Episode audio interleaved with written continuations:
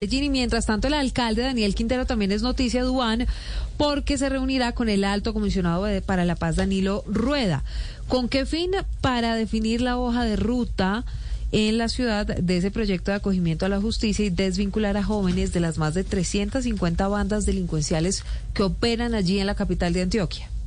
Y es que este encuentro, Silvia, se llevará a cabo este jueves para conocer los pormenores de esta reforma de la ley de orden público que ya fue radicada por el gobierno del presidente Gustavo Petro en el Congreso. El alcalde Daniel Quintero espera que en esta reunión con el alto comisionado para la paz, Danilo Rueda, se determine cómo a través de este acogimiento a la justicia se podrían desvincular los cientos de jóvenes que integran en este momento más de 350 bandas delincuenciales de la capital antioqueña. Escuchemos. Esperamos que de esa reunión del alto comisionado para la paz quede una ruta que permita obviamente darle oportunidades a muchos jóvenes que seguramente si se les dan oportunidades pues se salen de, muchos de esos negocios y empiezan a trabajar y a construir futuros. Yo creo que para allá es que tenemos que movernos. Por ahora se conoce que en el área metropolitana de Medellín ha manifestado el interés de participar en este eventual proceso de acogimiento a la justicia a organizaciones delincuenciales como la banda Pacheli de Bello, la oficina y también el jefe narco extraditado a Estados Unidos, Silvia.